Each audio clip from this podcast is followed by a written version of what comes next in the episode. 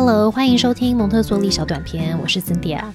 在思考孩子初次上学去的焦虑时，除了在我们上一集聊到的 separation anxiety 分离焦虑之外，我们还需要认识 stranger anxiety 陌生人焦虑。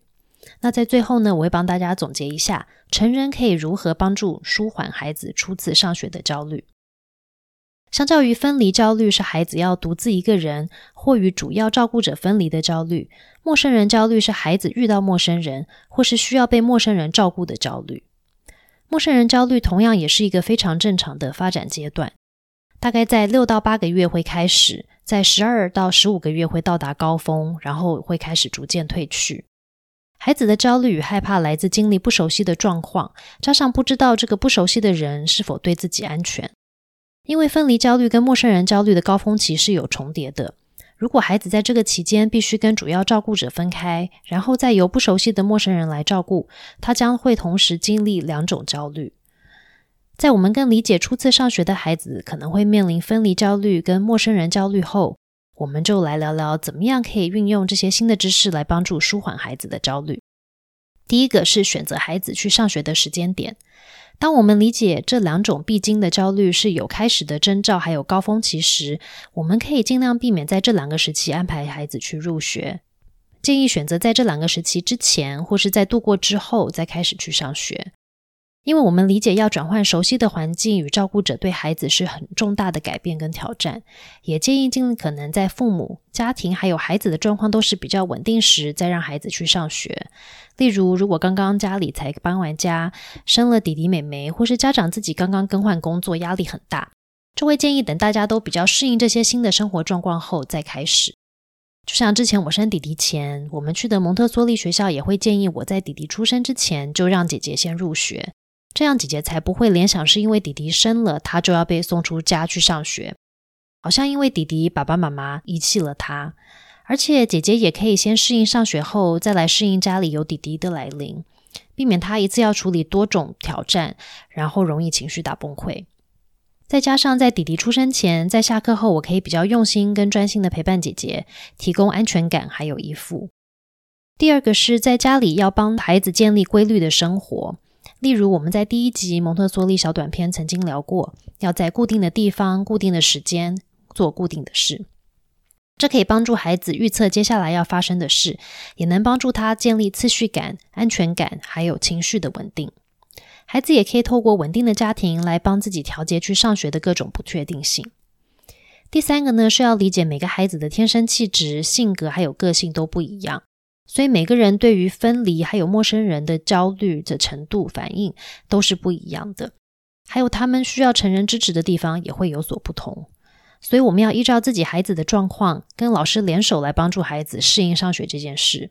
重点就是老师跟父母一定要一起互助，这样家长跟孩子初次上学的焦虑与不安才比较容易度过。除此之外，社交与环境也对孩子的焦虑有所影响。研究显示，父母会如何应对孩子的感觉，还有互动，对他们的焦虑有明显的影响。孩子其实对我们的反应是非常敏感的，所以如果我们从言语或是肢体语言透露自己其实内心很焦虑，孩子也会觉得他也应该对上学这件事感到焦虑。所以，不管是在预备上学前，或是已经开始上学后，就算我们自己内心很焦虑，也不能被孩子发现。当然，我们也要运用一些方式来帮助我们自己去理解，还有安抚我们自己内心的焦虑感。例如，给自己一些安静的时间，厘清自己的焦虑到底是来自什么；或是也可以多跟过来人家长聊聊他们是怎么度过的，还可以跟学校还有老师多聊聊自己的挑战，以及他们在不同的状况的处理方式。这可以帮助舒缓父母对未知的不安感。第四呢，是事先帮孩子做预备。在分离焦虑上，除了帮助孩子能够透过游戏，还有蒙特梭利教具去理解物体恒存，还要透过一些短时间与爸爸妈妈分开，然后又可以再度重逢的经验。比方说，孩子在房间，妈妈说：“我去泡牛奶，马上回来。”然后在孩子看不到自己的时候，继续跟孩子说话，然后呢，又按照承诺出现。再来呢，可以让分开的时间慢慢拉长，或是在离开房间后不跟孩子继续说话，然后再回来。重要的是，爸爸妈妈一定要说到做到，答应会出现就会出现。如果不小心没有做到，要跟孩子道歉，再努力重建信任的关系。再来就是第五，要记得孩子有一大部分的焦虑是来自要面对未知、不熟悉的担忧，所以我们可以在准备去上学前，先通过一些阅读跟上学有关的一些绘本故事来预备孩子上学是怎么回事。针对陌生人焦虑，可以让孩子在上学前有接触不同陌生人，增加与陌生人互动、建立安全感的经验。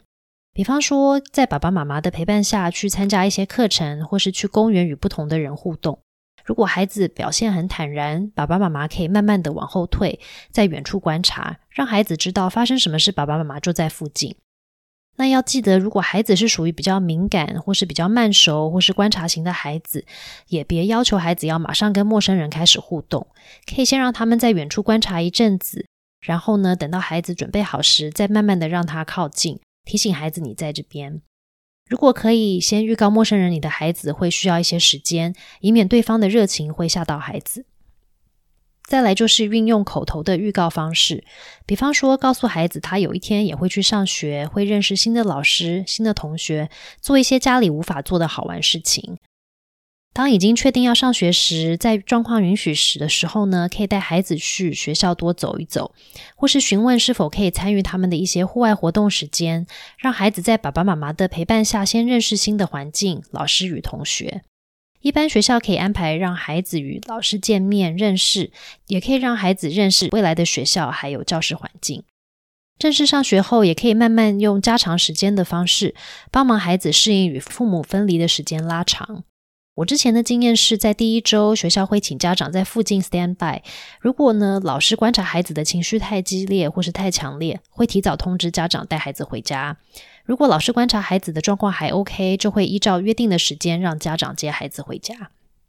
第六呢是开始上学后，尤其在孩子有情绪的时候，每天都要记得用快、很准、不拖泥带水的再见。例如，上课愉快，我中午十二点就会来接你，我爱你，拜拜。在疫情前，我们的蒙特梭利幼儿园可以允许家长把孩子送到教室的门口，所以爸爸妈妈快、很准的再见后，老师就会在门口接手，把小朋友带进教室。这个步骤非常重要。虽然我们心里波涛汹涌，表面要记得镇定处理，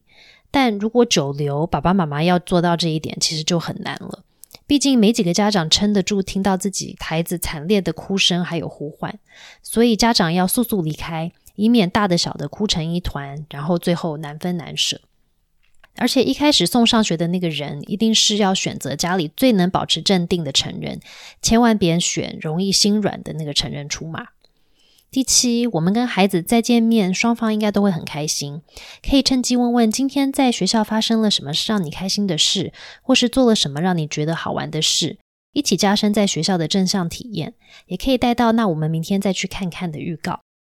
第八，因为孩子的生活正经历很大的变动，爸爸妈妈在这段时间要预留多点时间在家陪伴孩子，这可以提供孩子安全感，也加强下课我就会看到爸爸妈妈家里的生活一致与稳定的印象。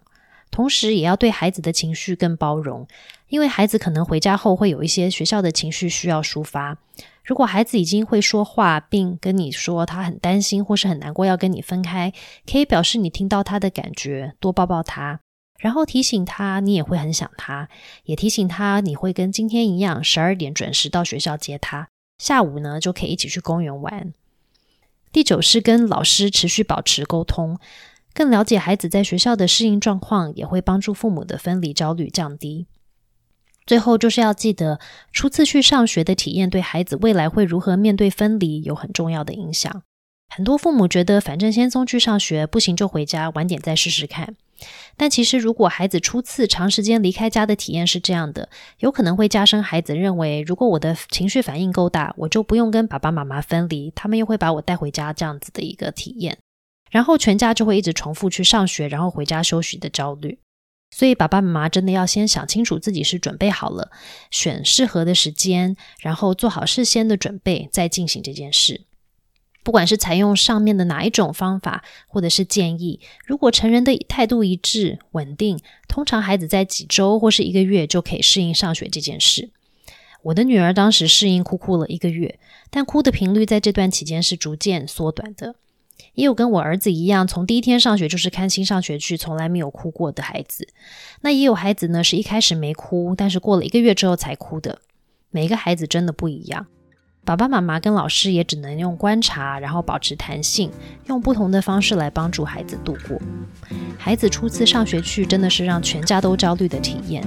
希望这次对分离、陌生人焦虑的分享，可以帮大家安然度过。蒙特梭利小短片，下次见。